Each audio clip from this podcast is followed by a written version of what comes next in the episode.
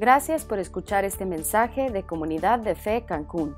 Si quieres saber más acerca de nuestra iglesia o donar a nuestros ministerios, ingresa a comunidaddefe.com.mx diagonal donativos.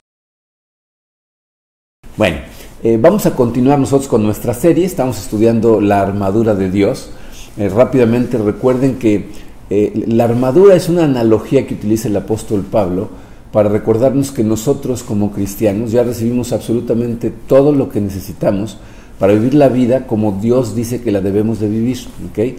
Y, para ello pues, necesitamos ponernos esas cosas. O sea, Él ya nos las dio, ahora tenemos que aprender a usarlas y utilizarlas. ¿okay? El día de hoy vamos a hablar de la última parte de, esta armadura. Terminamos la semana que entra con, con la oración pero hoy vamos a hablar de la espada del Espíritu. Así es de que vamos a ponernos en manos de Dios y ahí analizamos esto que es muy interesante. Padre, te damos tantas gracias por tu amor, Señor, ese amor que nos demostraste eh, desde el principio de los tiempos planeando el enviar a tu Hijo Jesucristo y después enviarlo para morir en la cruz por cada uno de nosotros. Eh, Señor, eh, sé que estas cosas que vamos a estudiar son cosas que deberíamos de saber, que deberíamos de, utilizar constantemente todos los que hemos puesto nuestra fe en ti y sé que muchos de nosotros no la utilizamos de la manera en que deberíamos. Así es de que te pido que nos abras los ojos, Señor, que nos dejes ver cómo realmente este es un, arma que necesitamos utilizar en todo momento. Eh, guíanos, Padre, que sea tu Santo Espíritu el que nos hable al corazón a cada uno de nosotros y que nos haga ver la necesidad de, no nada más entender estas cosas, sino de realmente ponerlas en práctica. Nos ponemos en tus manos, Señor, en el poderoso nombre de tu Hijo Jesucristo. Amén. Bueno, pues entonces, la espada del Espíritu. Miren, la espada del Espíritu se encuentra eh, en el versículo 17, la segunda parte de Efesios 6, 17, y dice el apóstol Pablo, tomen la espada del Espíritu, que es la palabra de Dios. Dice, lo primero que vamos a hacer, como lo hemos hecho con, todas las demás partes de la armadura, es analizar eh, eh, lo que significaba la espada para el ejército romano, la espada romana. Miren, la palabra que utiliza aquí Pablo eh, en griego es macaira, que curiosamente es de donde se deriva la palabra machete. ¿no? Entonces está hablando de una espada corta, relativamente chica, es la espada que utilizaban los soldados del ejército romano cuando entraban en combate uno a uno. Es una, espada mucho más fácil de maniobrar que la espada larga que utilizaban. Hay diferentes eh, opiniones eh, entre los estudiosos de la Biblia acerca de lo que significa la espada espiritualmente. Algunos dicen que es, nada más un arma ofensiva. Eh, yo personalmente creo que es un arma que se puede utilizar para las dos cosas. Digo, si piensas en, una, en un combate con espada, te das cuenta si ves uno, aunque sea en una película, como a veces la gente está atacando con la espada y hay veces que está defendiéndose con la espada. Pero definitivamente, miren, la espada es, es una parte de la armadura que es diferente a todas las demás. Porque esta es la única parte de la armadura que te permite atacar al enemigo. ¿no? O sea, ponerlo en retirada, hacerlo retroceder. El resto de la armadura eh, sirve eh, específicamente o primordialmente para defenderte. Entonces, fíjense, les puse eh, eh, este punto en su programa. Dice, el resto de la armadura nos puede mantener a salvo de los ataques del enemigo, pero solo con la espada podemos tener victoria sobre él. O sea, si tú no usas la espada, o sea, tú estás en una guerra espiritual, o sea, seas consciente de esto, no estás en medio de la guerra. Y si no usas la espada, aunque uses el resto de la armadura, todo el tiempo, todo lo que estás haciendo es defenderte. O sea, nada más estás a la defensiva. y si lo piensan, es el lugar en donde están muchísimos cristianos. O sea, ya son salvos, ¿no? ya, ya, ya se sienten seguros en su salvación, eh, incluso a lo mejor están tratando de vivir la vida lo mejor posible, de la mejor forma que puedan, pero, pero no están usando la espada, entonces todo lo que están haciendo es recibir ataques del enemigo. Y, lo que termina haciendo la gente es huir de la batalla. O sea, necesitas utilizar la espada para ganar terreno al enemigo. Fíjense, aquí podemos ver eh, la diferencia entre el cinturón de la verdad, que, fue lo primero que vimos de la armadura, y la espada del Espíritu, porque las dos se refieren a, la palabra de Dios.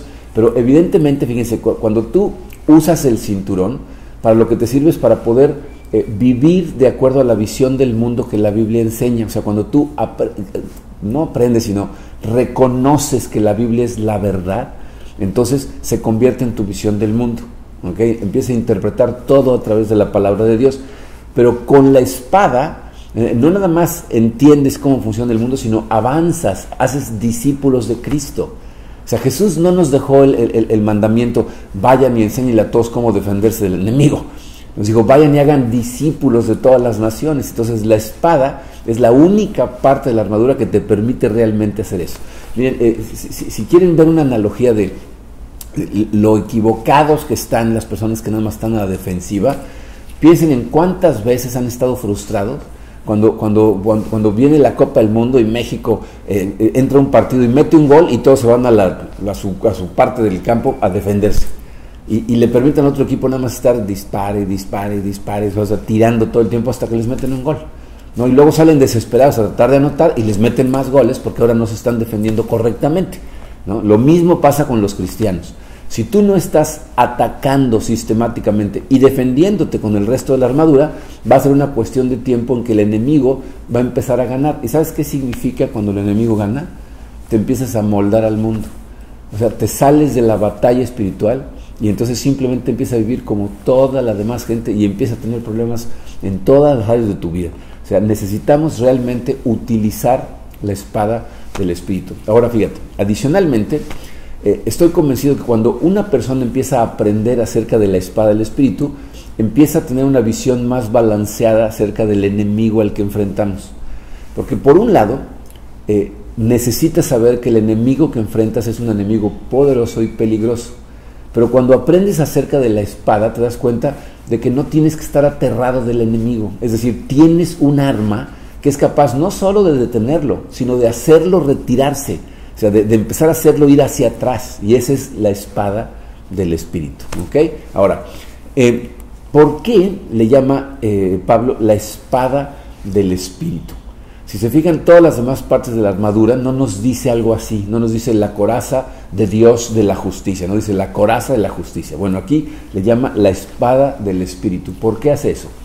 Miren, yo estoy convencido que son tres las razones por las que Pablo eh, le llama la espada del Espíritu. La primera de ellas, su letra A en el programa dice, porque fue el Espíritu quien nos dio la palabra. Eh, miren, aquí les puse varios versículos en, su programa, pero no les puse todo el versículo, sino la dirección porque no me cabían, ¿ok? Pero los pueden ir siguiendo aquí eh, en la pantalla. la Biblia nos dice que quien nos dio la palabra es el Espíritu. Eh, el primer versículo que les puse ahí es segunda de Timoteo 3, versículo 16, y dice así, toda la escritura es inspirada por Dios, o sea, toda la escritura viene de Dios, y es útil para enseñar, para reprender, para corregir y para instruir en la justicia, o sea, nos sirve para todo lo que necesitamos hacer como creyentes, ¿ok? Y luego fíjense, en la segunda carta de Pedro, capítulo 1, versículos 20 y 21, dice el apóstol eh, eh, Pedro, ante todo, tengan muy presente que ninguna profecía de la escritura surge de la interpretación particular de nadie, porque la profecía no ha tenido su origen en la voluntad humana, sino que los profetas hablaron de parte de Dios impulsados por el Espíritu Santo. Entonces es el Espíritu Santo el que produjo la escritura de la Biblia, inspirando a ciertos hombres a escribirla. Y después supervisó que nos llegara a nosotros eh, eh, sin error alguno. Entonces, la llamamos la espada del Espíritu, primero porque el Espíritu nos la dio. En segunda, letra B, dice, porque es el Espíritu quien nos permite entender la palabra de Dios. O sea, fíjate, de acuerdo a la Biblia, la única manera en que tú puedes entender correctamente la Biblia es gracias al Espíritu Santo. Eh, en 1 Corintios capítulo 2, versículos 10 al 12, el apóstol Pablo nos dice esto. Dice, ahora bien, Dios nos ha revelado esto por medio de su Espíritu, pues el Espíritu lo examina todo, hasta las profundidades de Dios. En efecto, ¿quién conoce los pensamientos del ser humano sino su propio Espíritu que está en él? O sea, ¿quién sabe lo que tú estás pensando más que tú? Es lo que está diciendo aquí Pablo. Dice, asimismo, Nadie conoce los pensamientos de Dios sino el Espíritu de Dios. Nosotros no hemos recibido el Espíritu del mundo, sino el Espíritu que procede de Dios, para que entendamos lo que por su gracia Él nos ha concedido. Si nosotros recibimos el Espíritu Santo, la Biblia dice que fuimos sellados con Él cuando pusimos nuestra fe en Cristo, y entonces ese Espíritu nos ayuda a entender todas las cosas que recibimos de Él, incluyendo su palabra. ¿ok? Ahora fíjate, no nada más nos dice la Biblia que gracias a Él entendemos la palabra, también nos dice que si no tenemos al Espíritu es imposible que la entendamos. Esto nos lo dice también en 2 Corintios, eh, capítulo 2, versículo 14, dice, el que no tiene el Espíritu no acepta lo que procede del Espíritu de Dios, pues para él es locura. Acuérdense de eso. O sea, no puede aceptar lo que viene de Dios porque suena a locura.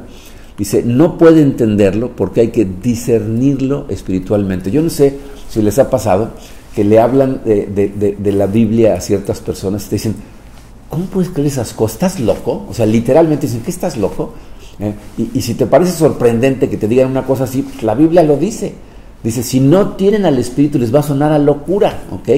Este es un libro espiritual y necesita discernirse o, o, interpretarse espiritualmente, ¿ok? Si no tienes al Espíritu Santo, fíjate, la gente lee la Biblia de todas maneras. Solo necesitas saber leer para leerlo. Pero lo que va a suceder es que vas a sacar conclusiones de la Biblia y tus conclusiones van a estar totalmente equivocadas. Dice un comentarista de la Biblia que eh, la mente de Dios se revela en las escrituras, pero no podemos entenderlas sin la lente del Espíritu Santo. ¿ok? Entonces, llamamos a esta la espada del Espíritu porque nos la dio el Espíritu y el Espíritu nos ayuda a entenderla. Pero aparte, su letra C dice, porque es el Espíritu quien nos da poder para usar la palabra correctamente. O sea, una cosa es eh, conocer la Biblia y otra es tener el poder de utilizarla.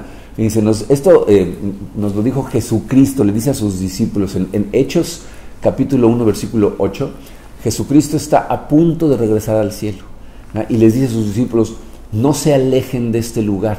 Y les dice el por qué, dice, pero cuando venga el Espíritu Santo sobre ustedes, recibirán poder y serán mis testigos tanto en Jerusalén como en toda Judea y Samaria y hasta los confines de la tierra. Pero fíjense lo que les dice, cuando venga el Espíritu recibirán poder y serán mis testigos. O sea, cuando reciban poder van a poder ir testificar para mí. ¿Okay? Entonces necesitamos eh, el poder del Espíritu Santo para utilizar la espada correctamente. Muy bien, ahora el número 3 que les puse ahí es, ¿para qué sirve la espada del Espíritu en la batalla? Fíjense, em, para que no haya ninguna confusión acerca de esta espada, Pablo nos aclara claramente, valga la redundancia, que eh, la espada del Espíritu es la palabra de Dios, la, infalible, inerrante palabra de Dios. Cuando vimos el cinturón de la verdad, y si aprendimos eh, qué hace la palabra de Dios en nosotros, ¿Se acuerdan? Lo vimos eh, en Hebreos 4:12, dice, ciertamente la palabra de Dios es viva y poderosa y más, más eh, eh, cortante que cualquier espada, ¿no? Es como un bisturí que entra y corta en las partes más profundas del corazón, pero dice, juzga los pensamientos y las intenciones del hombre. O sea, cuando tú le permites a la palabra de Dios entrar a tu propio corazón, la palabra está viva, está cortando, está trabajando en ti, haciendo las modificaciones en tu vida que necesitas que haga. ¿ok? Pero ¿qué sucede cuando nosotros le damos la palabra a otra persona? Bueno, esto nos lo explica el apóstol Pablo en eh, 2 de Corintios capítulo 10, versículos 4 y 5. Fíjate, dice, las armas con que luchamos no son del mundo, sino que tienen el poder divino para derribar fortalezas Dice, destruimos argumentos y toda altivez que se levanta contra el conocimiento de Dios. Fíjate, de acuerdo a este versículo, lo que el enemigo hace en el corazón de las personas es crear fortalezas, o sea, endurece el corazón de la gente y crea una fortaleza. ¿Cómo? Con argumentos falsos. Cuando dice toda altivez son razonamientos arrogantes que se levantan contra el conocimiento de Dios, es decir, le impiden a la gente el conocer a Dios. Entonces, si, si, las armas lo que hacen es destruir estas cosas, para eso nos sirve la espada. Dice, la espada, dice, sirve para demoler las mentiras que usa el enemigo para engañar y esclavizar a la gente. Eh, sirve para demoler esas mentiras, esos argumentos falsos, esa, eh, altivez, esos eh, razonamientos arrogantes que la gente empieza a utilizar que no le permiten conocer a Dios. obviamente, fíjense, una vez más, nos damos cuenta como Pablo le está hablando a gente que sabe que son soldados de Cristo, que entienden cuál es el trabajo que tienen que hacer mientras estén en esta tierra y lo están tratando de llevar a cabo. Muchas veces hemos hablado de cómo no debemos ser simples espectadores. Dios lo que quiere es que sus hijos se movilicen para ganar a otros cristianos y, obviamente, miren, a cada uno de nosotros nos llama de diferente forma para hacer diferentes tareas. Va a haber gente que va a ser llamada a compartir la palabra de Dios en tierras lejanas, gente que simplemente va a tener que ir a lugares cercanos, o, gente que todo su llamado es a brillar con la luz de Dios en el lugar en donde está. Y, al final del día, bueno, pues, o sea, tú lo que tienes que hacer es estar listo para testificar para Dios donde te ponga, en la escuela en la que estés, en el trabajo en el que trabajas, con los vecinos que tienes. Ese es nuestro trabajo. De hecho, fíjate, la Biblia dice que Dios te puso en el lugar en donde estás en este momento, o sea, naciste en el tiempo perfecto, en la familia perfecta y vives y trabajas o estudias en el lugar perfecto para brillar para Él. Entonces siempre tienes que estar listo para testificar para Él en donde sea que estés. ¿okay? Eso es lo que se llama usar la espada. Y es lo que el número 4 en su programa nos dice, ¿no? Usando la espada del Espíritu Santo. Vamos a aprender ahora cómo se utiliza. Dice, hay eh, dos formas, como les dije al principio, que todos los cristianos deberíamos de utilizar eh, esta espada del Espíritu. La primera de ellas, letra A, dice a la defensiva. Miren, eh, el mejor ejemplo de cómo la espada debe de utilizarse a la defensiva fue Jesucristo. ¿no? Jesucristo, si recuerdan, después de bautizarse, pasa 40 días ayunando en el desierto y después viene Satanás y, lo ataca. recibe tres ataques en forma de tres tentaciones diferentes. La primera tentación le dice, utiliza tus poderes en beneficio personal. O sea, le dice, si tú eres el Hijo de Dios, haz que estas piedras se conviertan en pan. Miren, e, esa tentación es una tentación que muchos cristianos reciben. Creen que sus dones, sus habilidades naturales, las cosas que Dios les dio, son para su beneficio personal. Esa es una tentación de Satanás. Sea, nada más utiliza tus habilidades para tu beneficio personal. ¿eh? ¿Y, qué hace Jesucristo cuando Satanás lo tienta de esta manera? Y se le contesta, esto lo tenemos en Mateo 4:4, le dice, Jesús le respondió, escrito está, no solo de pan vive el hombre, sino de toda palabra que sale de la boca de Dios. O sea, Jesucristo le dice, eh, las cosas naturales, eh, el pan, todo lo que Dios nos da naturalmente hablando, dice, es importante para el hombre, pero lo más importante es la palabra de Dios. No, nada más vivimos de estas cosas que hay a nuestro alrededor, principalmente vivimos de la palabra de Dios. Pero ¿saben qué está haciendo Jesucristo? Citando la Biblia. Deuteronomio 8.3 dice exactamente esas cosas. ¿ah? Luego, la segunda tentación, eh, eh, Satanás le dice, pon a prueba a Dios y para, para empujarlo a hacer esto malinterpreta una de sus escrituras. ¿Se acuerdan? Esto lo estudiamos cuando vimos el Salmo 91. O sea, Satanás cita al Salmo 91 le dice, si eres el Hijo de Dios, tírate desde el techo del templo porque Él enviará a sus ángeles para que no te pase nada. ¿no? Y Jesucristo, ¿qué hace? Fíjense, le contesta en, en Mateo 4:6, también está escrito. O sea, Satanás a veces utiliza a la Biblia para tratar de atacarte. ¿ok? Pero Jesucristo, que conoce la Biblia perfectamente, dice, sí, pero también está escrito, no pongas a prueba al Señor tu Dios. Y ahí lo que está haciendo es citar Deuteronomio 6:16. ¿ok? Y una vez más Satanás trata de tentarlo, ¿no? Le dice, desobedece a Dios y, a cambio te voy a dar poder y riqueza. Le dice, eh, lo sube a un lugar en donde ve todos los reinos y le dice, todo esto está bajo mi poder, adórame a mí y te los voy a poner en tus manos. Y, Jesucristo le contesta en el versículo 6, eh, perdón, en el versículo 10, vete Satanás, le dijo Jesús, pues escrito está, adora al Señor tu Dios y sírvele solamente a Él. Eh, ahí está citando Deuteronomio 6, 13. Entonces, fíjate, Jesucristo nos demuestra cómo para poder resistir los ataques de Satanás, necesitas conocer la palabra, necesitas tenerla lista para utilizarla. Incluso, fíjense, podemos utilizar la palabra para controlar nuestras propias emociones. Eh, hay, un pasaje en la Biblia que no sé si lo habían notado, a mí me encanta porque nos muestra eh, la humanidad de Pablo. Pablo casi siempre lo vemos así como el super cristiano, ¿no? Eh, y en este momento nos enseña cómo él también está hecho de carne y hueso. Está en Hechos 23 y les voy a decir lo que sucede. Pablo había sido arrestado por los romanos y estaba a punto de ser azotado y Pablo le dice al soldado que lo va a azotar, que ya les dan permiso de azotar a romanos. Entonces va y le dice al comandante, dice que es romano. Entonces el comandante va y le pregunta, ¿tú eres ciudadano romano? Y dice, sí.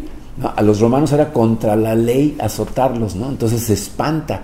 Dice, ¿cómo le hiciste? A mí me costó una fortuna mi ciudadanía. Le dice, no, pues yo nací romano. Entonces lo liberan, pero el comandante se queda con la curiosidad de por qué los judíos estaban tan enojados con Pablo. Entonces se lo entrega a los sacerdotes, a los jefes de los sacerdotes, y va a ver qué es lo que pasa, ¿no? O sea, cuando lo interrogan. Y entonces el, sumo sacerdote lo empieza a interrogar y Pablo lo que le dice es, yo siempre he vivido mi vida de acuerdo a lo que Dios dice.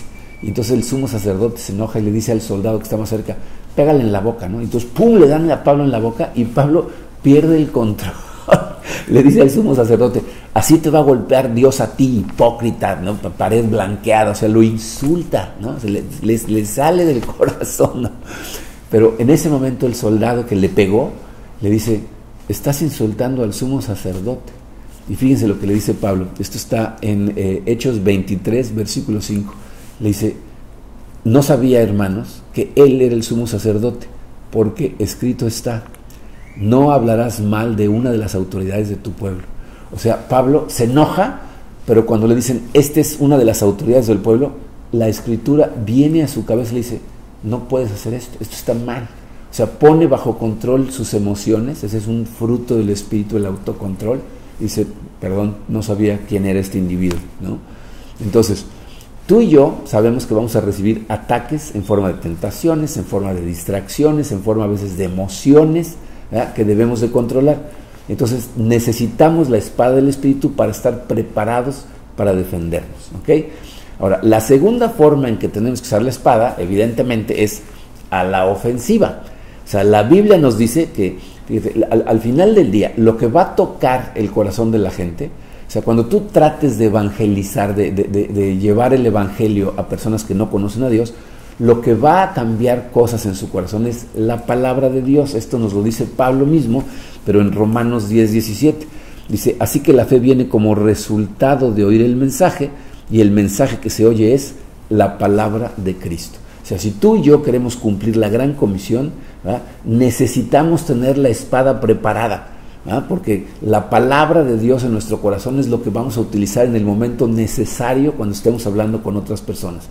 Sin embargo, miren, yo eh, eh, eh, creo, y aparte por experiencia creo que es lo correcto, tenemos que ser muy sabios en cómo utilizar la palabra de Dios.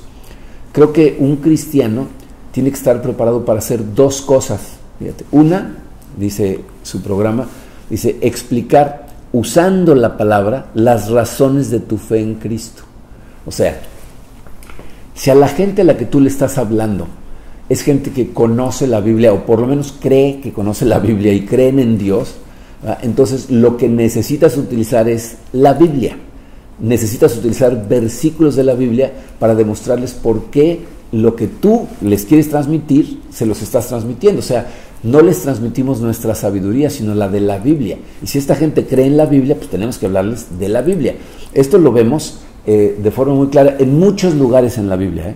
Eh, pero aquí, fíjense, el, primer lugar que quiero que vean es el primer sermón de la iglesia. El primer sermón de la iglesia sucede el día de Pentecostés. O sea, después de la resurrección de Cristo, los discípulos están con miedo, ¿se acuerdan? Les dan miedo porque pues, habían crucificado a Cristo y aunque había resucitado, están todos medio amedrentados y están escondidos todos en un cuarto el día de Pentecostés, que es una de las fiestas judías. Eh, eh, la Biblia nos dice que Jerusalén está lleno de judíos piadosos de muchos países del mundo, y entonces de repente el Espíritu Santo llena a los discípulos que están en este cuarto, aparecen unas como lenguas de fuego, y entonces salen ellos y empiezan a predicar empiezan a adorar a Dios. Pero fíjense, dice judíos piadosos que venían de diferentes países del mundo. ¿Qué significa esto?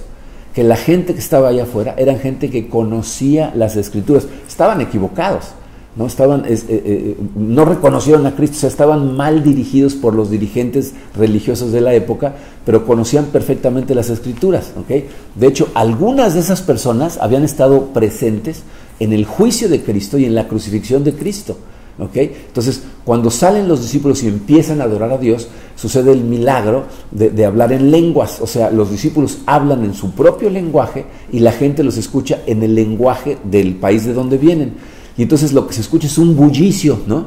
Dice la Biblia, hay un bullicio, y entonces algunas personas están asombradas por este milagro, pero hay otros que piensan que están borrachos, ¿no? Porque nada más se oye un bullicio. Entonces Pedro empieza a predicar y lo primero que hace es explicarles por qué está pasando lo que está pasando, o sea, por qué ellos están hablando en lenguas. Y para hacerlo, les dice, esto, lo que está sucediendo aquí, es lo que profetizó el profeta Joel, se está citando a un profeta, eh, esto se encuentra en Hechos 2, versículos 17 y luego 21, dice, sucederá que en los últimos días, dice Dios, derramaré mi espíritu sobre todo el género humano, los hijos y las hijas de ustedes profetizarán, tendrán visiones los jóvenes y sueños los ancianos, y todo el que invoque el nombre del Señor será salvo. Entonces le está diciendo, eh, esta no es una borrachera, estamos llenos del Espíritu Santo tal y como se profetizó. Y después empieza, o sea, aprovecha la oportunidad y empieza a predicar acerca de Jesucristo. Les dice, este Jesucristo fue acreditado por Dios por medio de milagros y señales de las cuales ellos fueron testigos, porque ellos vieron estas cosas, muchos de los que estaban ahí. Dice, luego fue entregado de acuerdo al propósito de Dios. O sea, lo que le está diciendo es, esto todo sucede de acuerdo al, plan que Dios tenía, no, no fue una sorpresa para Jesucristo, no fracasó en su trabajo, esto estaba planeado. Dice, ustedes lo mataron porque algunos de ellos estaban presentes y Dios lo resucitó. Dice, para probar la resurrección de Cristo, o sea, no nada más, ellos dicen, nosotros lo vimos, pero aparte está profetizado y entonces cita a David en el Salmo 16, donde dice, no dejarás que mi vida termine en el sepulcro, no permitirás que tu santo sufra corrupción. ¿no? Dice, como, como dijo David, ¿no? el Mesías no se iba a quedar en la tumba. Entonces dice, a este Jesús Dios lo resucitó y de eso nosotros somos testigos. Por tanto, dice, sepan todos en Israel que a este Jesús Dios lo hizo Señor y Mesías. Y entonces cita el, al, al Salmo 110, el versículo 1. Dice, dijo el Señor a mi Señor, siéntate a mi derecha hasta que ponga a tus enemigos por estrado de tus pies. O sea, le está diciendo, y entonces Dios lo glorificó y ahora está sentado a la derecha de Dios. Todo su sermón está basado en escrituras. ¿Y qué sucedió? ¿Ah? Las fortalezas empiezan a derrumbarse. La gente le dice, ¿qué debemos hacer? Y él les dice, arrepiéntanse y bautícense en el nombre de Jesús de Nazaret y tres mil personas, o más o menos tres mil personas, se unieron ese día a la iglesia. ¿no? O sea, cuando, cuando vamos a hablarle a gente que conoce la Biblia, le hablamos de la Biblia, eh, eh, es lo mismo que hacía Pablo. Dice Pablo que andaba por todo Asia Menor, eh, plantando iglesias, tratando de convencer a, judíos y gentiles, o su enviado, el, el, el, el envío que Dios le da, el mandato que Dios le da es ve a los gentiles, pero a donde va también le predica a los judíos. Fíjense, en, en, Hechos 17, versículos 2 y 3, nos dice cuál era su costumbre. Dice, como era su costumbre, Pablo entró en la sinagoga y tres sábados seguidos discutió con ellos. Basándose en las escrituras, les explicaba y demostraba que era necesario que el Mesías padeciera y resucitara. Les decía, este Jesús que les anuncio es el Mesías. O sea, Pablo le está hablando otra vez a gente que conoce las escrituras, está dentro de una sinagoga, eh, creen en Dios, pero no han conocido a Cristo. Y cuando alguien no conoce a Cristo, tienes que hablarle de las escrituras. Miren, eh, eh, esto tuvimos la oportunidad de hacerlo ahora que estuvimos en la Ciudad de México, o sea, cuando tuvimos nuestras juntas para abrir la iglesia en la Ciudad de México, invitamos a varias personas y les hablamos de lo que pensábamos hacer. Y, me dio mucho gusto que una de las personas que estaba ahí tenía dudas. Y entonces es una chica que a lo mejor nos estás escuchando, ¿no? o, o estabas presente ese día, pero levantó la mano cuando les dijimos, si alguien tiene alguna duda, este, este es el momento, y dice, oigan, pues yo nada más tengo una pregunta, yo sé este, que Dios existe, eh, sé que hay que creer en Dios, pero ustedes todo el tiempo hablan de creer en Jesucristo.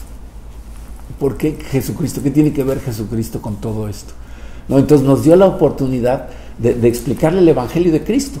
¿no? Entonces le, dijimos rápidamente, bueno, pues es que lo que pasa es que si tú estudias la Biblia, en Génesis, la Biblia dice que Dios creó al mundo de forma perfecta, pero entonces el hombre decidió desobedecerlo, la única regla que Dios puso la rompió y entonces entró el pecado al mundo y descompuso toda la armonía que Dios había creado y Dios se aparece, le pone una regañiza a Adán y a Eva, maldice a la serpiente, pero hace una promesa, dice, va a venir un niño y ese niño le va a pisar la cabeza a la serpiente, se va a destrozar el trabajo del enemigo y va a traerle salvación a toda la gente. Bueno, ese, ese niño que, Dios promete desde entonces es Jesucristo. Y cuando tú pones tu fe en Jesucristo, entonces Dios te, da vida eterna, te da la salvación. Entonces por eso nosotros adoramos a Cristo. Entonces cuando una persona cree en Dios, eh, cree que conoce la Biblia, pero no conoce a Cristo, necesitamos hablarle acerca de estas cosas, pero utilizando la Biblia. ¿Qué pasa con Pablo? Eh, cuando, habla con esas personas, dice, se caen las fortalezas. Muchos judíos, griegos y mujeres prominentes se unen a Pablo porque está hablándoles de estas cosas.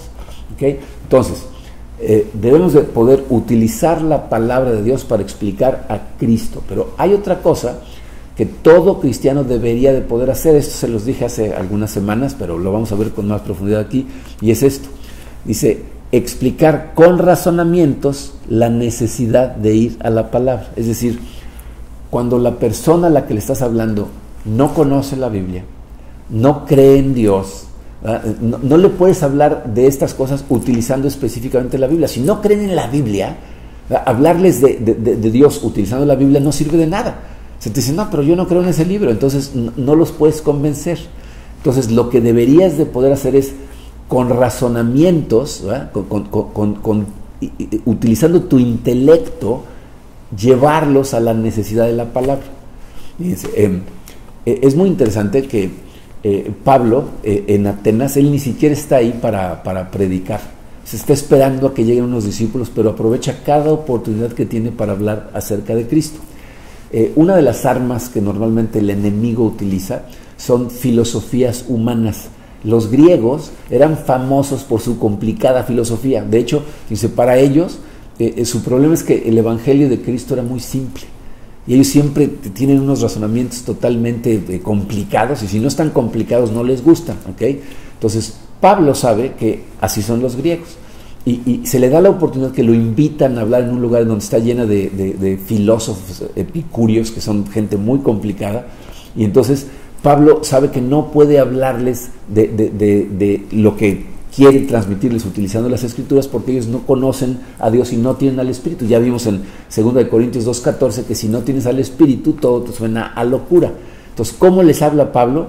Con sus propias creencias Fíjense, esto se encuentra en Hechos 17, versículos 22 y 23. Ciudadanos atenienses, observo que ustedes son sumamente religiosos en todo lo que hacen. Al pasar y fijarme en sus lugares sagrados, encontré incluso un altar con esta inscripción, a un Dios desconocido. Pues bien, eso que ustedes adoran como algo desconocido es lo que yo les anuncio. Entonces fíjense lo que hace Pablo. Utiliza una creencia que ellos tienen para empezar a acercarlos a la Biblia. O sea, les dice esas palabras y luego, utilizando a ese Dios desconocido, les dice, miren, este Dios desconocido para ustedes es el Dios del universo. Pero el Dios del cielo y de la tierra, el creador de todo lo que existe, no puede vivir en casas hechas por seres humanos.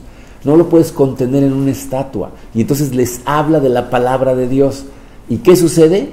él da un sermón ahí y no utiliza un solo pasaje de la Biblia, no cita literalmente a la Biblia, la parafrasea. ¿Y qué pasa? Caen fortalezas. Dice, algunos de ellos se unieron a Pablo y creyeron. O sea, la gente cuando le hablas de la palabra de Dios, aunque no la cites, pero les hablas de estas cosas con razonamientos inteligentes para llevarlos a la palabra de Dios, entonces la gente cree. Miren, yo creo que el problema es que eh, muy pocas personas comprenden el poder que tiene la Biblia. Si, si, comprendiéramos que la verdad de la Biblia es tan poderosa que el diablo no nada más no puede resistirla, sino que lo pones en retirada, la utilizaríamos todo el tiempo.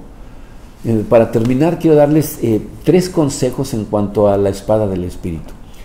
Si, tú realmente quieres utilizar esta espada, necesitas hacer estas tres cosas. Para empezar, prepárate y practica.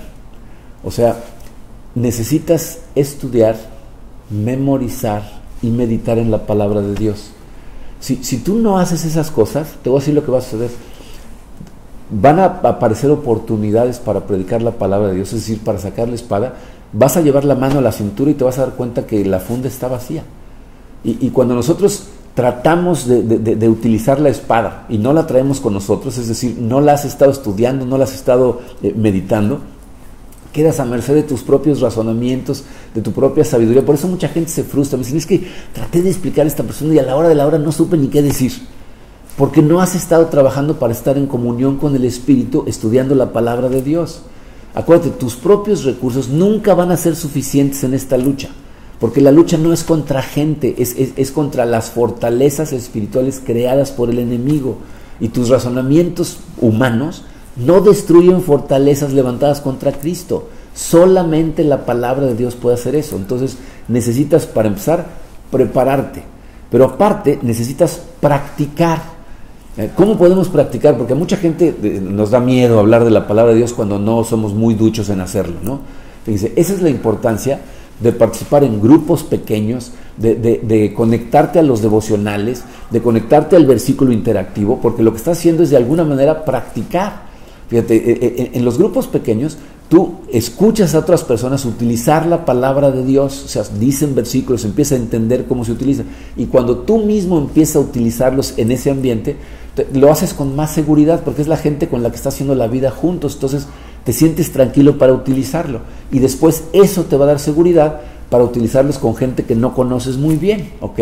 Entonces necesitas prepararte y necesitas practicar. Ahora, número dos dice, depende y confía en el Espíritu Santo. O sea, tienes que empezar a aprender a depender del Espíritu en todo momento, ponerte en sus manos en todo momento. O sea, hacer el hábito de la mañana, eh, analizar las actividades que tienes y Señor, me pongo en tus manos, dirige tú esto. Estás a punto de hablar con una persona para lo que sea, ¿eh? no necesariamente para predicarle, sino para lo que sea, una junta, una conversación X, alguien que te pide ayuda o un consejo, especialmente cuando alguien te pide ayuda. Señor, eh, sé tú mi guía, sé tú quien pone palabras en mi mente. Este, él nos dice en su palabra que cuando estamos a punto de testificarle a alguien, Él pone las palabras en tu boca. Pero si, si has estado haciendo lo que dijimos antes, prepararte y practicar, entonces esas cosas están guardadas en tu corazón y el Espíritu Santo te las recuerda. Eso es lo que la palabra dice. Él les recordará todas las cosas que yo les he enseñado. Entonces necesitas eh, poner, depender de Él y luego confiar en Él. Confiar en Él significa saber que el trabajo lo va a hacer Él. O sea, el trabajo de conversión lo va a hacer Él. Tú no eres el encargado de convertir a gente, tu trabajo es hablarles de la palabra de Dios. Si tú crees que la responsabilidad de convertir a alguien es tuya, entonces te va a dar miedo predicar, porque te va a dar miedo fracasar, y a todos los seres humanos nos da miedo fracasar. Entonces, tú no te preocupes, tú lo que tienes que hacer es decirle la palabra que traes en el corazón, las palabras que el Espíritu ponga en tu mente, porque has estado en comunión con Él preparándote, Él las va a poner en tu mente y tú las dices. dice, esta semana eh, leí mucho acerca de, este pasaje, escuché a varios pastores predicar al respecto y, me impactó el testimonio que uno de ellos dio de una chica que es miembro de su iglesia. Eh, esta es una chica que eh, es universitaria, se entró a la universidad, eh, recientemente convertida, con una pasión increíble por Cristo, pero muy nueva. Y tristemente le tocó una clase con un profesor de esos que son ateos y aparte les encanta tratar de destrozar la fe de, los cristianos. Entonces cuando se enteró que esta niña era cristiana, la empezó a atacar con argumentos que él ya tiene siempre preparados. ¿no? Entonces dijo, ¿tú eres cristiana? ¿Crees en esas tonterías? ¿Cómo puedes creer en eso? Ahí dice que el universo fue creado en siete días. ¿Crees eso? Y la chica le dice, bueno, no, no sé nada acerca de eso. Lo único que sé es que la Biblia dice que Dios amó tanto al mundo que envió a su único hijo a morir por nosotros para que todo el que crea en él no se pierda, sino que tenga vida eterna. Dice, sí, sí, ya he oído eso, pero ¿a poco puedes creer estas cosas? ¿Has leído ahí que un gran pez se tragó a un señor y vivió en la panza del pez tres días? ¿Y puedes creer eso? Y ella le volvió a decir lo mismo. Pues no, no sé nada de eso. Lo único que sé es que la Biblia dice que Dios amó tanto al mundo y envió a su único hijo a, morir en la cruz para que el, que crea en Él no se pierda, sino que tenga vida eterna. Sí, pero ¿a poco puedes Varios argumentos, y todo lo que la niña le contestaba pues no sé nada de eso, lo único que sé es que Dios amó tanto al mundo. Total, el maestro se cansó, empezaron con su clase y se acabó la discusión. Al otro día, el maestro va a buscar a la alumna y le dice, ayer en la noche no pude dormir, no me pude sacar de la cabeza eso que me dijiste una y otra vez, que este Dios que mandó a su único hijo a morir en la cruz para que el que crea en él no se pierda. Necesito conocer ese Dios. Dice, ella todo lo que hizo es decirle el único versículo que se sabía y entonces ese versículo hizo su trabajo en él. Dice, la Biblia nos dice que así es como trabaja la palabra de Dios. Dice eh, el profeta Isaías en el capítulo 55, versículos 10 y 11, dice, habla de parte de Dios diciendo estas palabras. Dice, así como la lluvia y la nieve descienden del cielo y no vuelven allá sin regar antes la tierra y hacerla fecundar y germinar para que dé semilla al que siembra y pan al que come, así también la palabra que sale de mi boca no volverá a mí vacía, sino que hará lo que yo deseo y cumplirá con mi propósito. La palabra de Dios jamás regresa a él vacía, pero quiero que notes muy bien lo que dice aquí. O sea, cuando tú le dices la palabra a alguien, esa palabra va a regresar a Dios y no va a regresar vacía. Dice, pero va a ser lo que Él desea y cumplirá con su propósito. O sea, tú no te tienes que preocupar por qué sucede. Él se preocupa por eso. Tu trabajo es decir la palabra de Dios, compartir la palabra de Dios, ser su testigo. Y el trabajo lo hace Él. Entonces, confía en el Espíritu Santo, depende del Espíritu Santo. Y por último, número tres, pide a Dios oportunidades para usar la espada y aprovechalas. La semana que entra, como les dije al principio, vamos a terminar la serie hablando un poquito de la oración, pero el día de hoy nada más quiero que te quedes con esta idea. O sea, necesitas empezar tus días pidiéndole a Dios que te dé oportunidades de testificar. Cuando, cuando le pidas oportunidades de testificar, Dios te las va a dar. Bien, esta es eh, eh, la oración que tenían todos los apóstoles. Lo que pedían es que les diera eh, la oportunidad de predicar. Ah, hay una instancia, ayer estaba en mi, en mi tiempo devocional y, me tocó leer Hechos 4, me dio mucho gusto porque es precisamente de lo que estamos hablando. Dice, en Hechos 4, la, la iglesia acaba de iniciar. ¿Okay? Pablo ni siquiera ha entrado en la escena bíblica todavía, están los apóstoles, los discípulos de Cristo, y dice que Pedro y Juan van al templo eh, y en la entrada del templo se encuentran a un hombre lisiado que había estado ahí toda su vida pidiendo limosna y entonces les pide limosna y, Pedro eh, lo, voltea a ver y le dice, mírame. ¿no? Entonces el otro piensa que le va a dar limosna y, le pone mucha atención y Pedro le dice, no tengo dinero, pero lo que tengo te doy. En el nombre de Jesús, levántate. Y entonces de repente las piernas se fortalecen y el individuo se para y entonces entra al templo y empieza a alabar a Dios feliz de la vida. ¿no? Toda la gente que está ahí están sorprendidos totalmente porque conocen al lisiado, lo han visto ahí toda su vida y ven que un milagro acaba de suceder. Pero a los jefes, a los sacerdotes del, templo, no les gusta porque todo el mundo empieza a escuchar acerca del nombre de Jesús. Entonces detienen a, Pedro y a Juan y como ya está oscureciendo, los, los, arrestan y los meten a la cárcel. Y al otro día temprano los sacan para, para interrogarlos. Entonces el, sumo sacerdote les pregunta, ¿En el nombre de quién hicieron este milagro? ¿No? Y ellos le contestan. Ahí, lean el capítulo, Pedro inmediatamente aprovecha la oportunidad para predicar el Evangelio de Cristo. Lo mismo que les dijo a los judíos en Pentecostés, ¿no? Este Jesucristo, Dios, lo mismo, ustedes lo mataron, Dios lo resucitó, nosotros somos testigos y en el nombre de Él hicimos este milagro. Entonces estos no saben qué hacer porque ahí está el hombre sano, toda la gente como testigos, entonces saben que un milagro sucedió. Entonces les dicen, a ver, déjenos pensarlo tantito, ¿no? Entonces en un grupito, ¿y ahora qué hacemos? No? Fíjense la dureza de corazón que tenían, que están en presencia de un milagro hecho en el nombre de Jesucristo y, no lo pueden ver. Entonces dicen, híjole, si los dejamos, estos van a seguir hablando de Cristo. Entonces hay que decirles que no lo hagan, no les podemos hacer nada porque todo el pueblo es testigo. Y entonces los regresan otra vez y les dicen, les prohibimos hablar de ese nombre de Jesucristo. y Pedro con toda valentía les dice, ¿Tú crees que es justo a los ojos de Dios que lo desobedezcamos a Él y te obedezcamos a ti?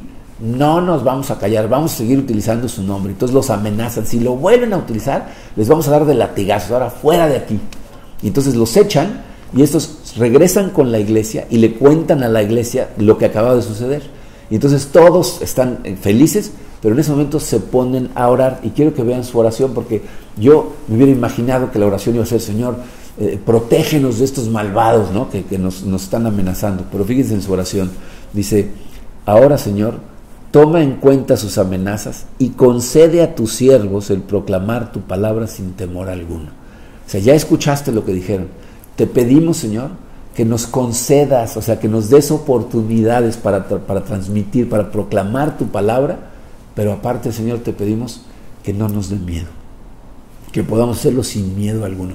Eso es lo que tú y yo necesitamos hacer, decirle, Señor, concédeme el proclamar tu palabra y te pido, Señor, que no me dé miedo, dame oportunidades. Y si le pides esto, te vas a sorprender. Porque cuando le pides esto a Dios, te empieza a mandar oportunidades. Entonces tienes que pedirle oportunidades, pero aparte, cuando te dé la oportunidad, aprovecharlas. Necesitas aprovechar las oportunidades porque son como ventanas de tiempo que pasan y se van. Si, no las aprovechas, se te van. Y, y, te voy a decir lo que va a suceder si aprovechas. Fíjate, mientras más las uses, más cuenta te vas a dar de cómo funciona y entonces te vas a empezar a emocionar porque vas a, vas a ver que realmente la palabra de Dios tiene poder. Más las usas, más las quieres usar. Más las quieres usar, más las quieres estudiar. Si empiezas a hacer esto, ya te vas a, vas a empezar a entender por experiencia lo que significa cargar contigo con el arma más poderosa del universo, que es la palabra de Dios.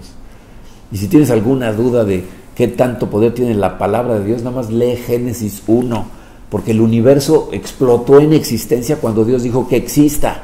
O sea, su palabra es poderosísima. ¿no? Cuando Dios habla y dice, hágase esto y se hace, ese es poder. Ese es el poder que tiene la espada. Es el mismo Dios, el mismo poder detrás de ella. Miren, eh, vivimos eh, en, un mundo eh, con montones de teorías, filosofías, creencias, en, contra de Dios. Está, está lleno y el enemigo se pasa todo el tiempo tratando de, esparcir estas mentiras. Pero tú y yo estamos equipados con, el arma más poderosa que está diseñada específicamente para vencer todas esas mentiras. Eh, te, puedes dar cuenta de la importancia de memorizar y meditar en su palabra? Como no, no se trata nada más de una leidita rápida en la mañana y luego salir a la calle se trata de que conviertas a la palabra de Dios en una extensión de tu forma de pensar, en la manera en que interpretas todo. De hecho, fíjense, Dios nos lo dijo de esta manera en Deuteronomio 32, versículos 46 y 47. Dice, mediten bien en todo lo que les he declarado solemnemente este día y díganles a sus hijos que obedezcan fielmente todas las palabras de esta ley, porque no son palabras vanas para ustedes, sino que de ellas depende su vida. Por ellas vivirán mucho tiempo en el territorio que van a poseer al otro lado del Jordán. Este libro eh, no está lleno de palabras vanas, está lleno de palabras que dan vida, te dan vida a ti y le dan vida a otros.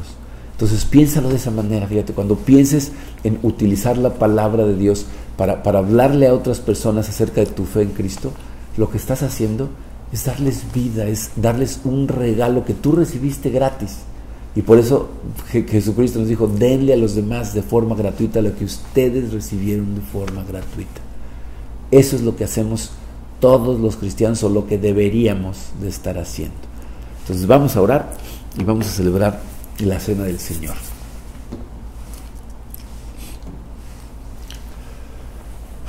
Padre, em, te damos tantas gracias, Señor, por tu palabra, por haberte asegurado, Señor, de que quedara registrada, de que nos llegara en la perfección que nos llegó. Te damos gracias, Señor. Eh, sé, Señor, que muchos de nosotros no hacemos uso de esta espada como deberíamos de hacerlo. Y te pido por cada uno de nosotros, Señor, te pido que trabajes en nuestros corazones y nos recuerdes que ese es nuestro trabajo pero que no es nuestra responsabilidad la conversión, porque creo que muchos de nosotros tenemos miedo por cómo va a responder la gente.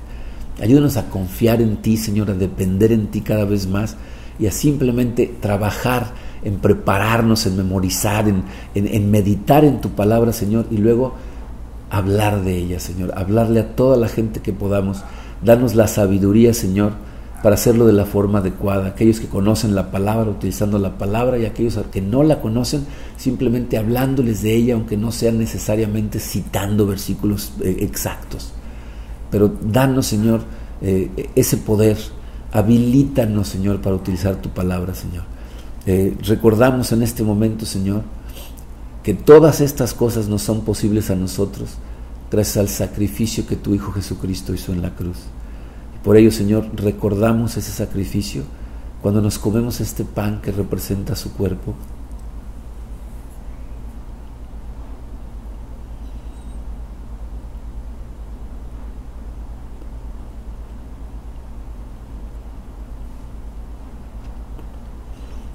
Y nos tomamos este jugo, Señor, que representa su sangre.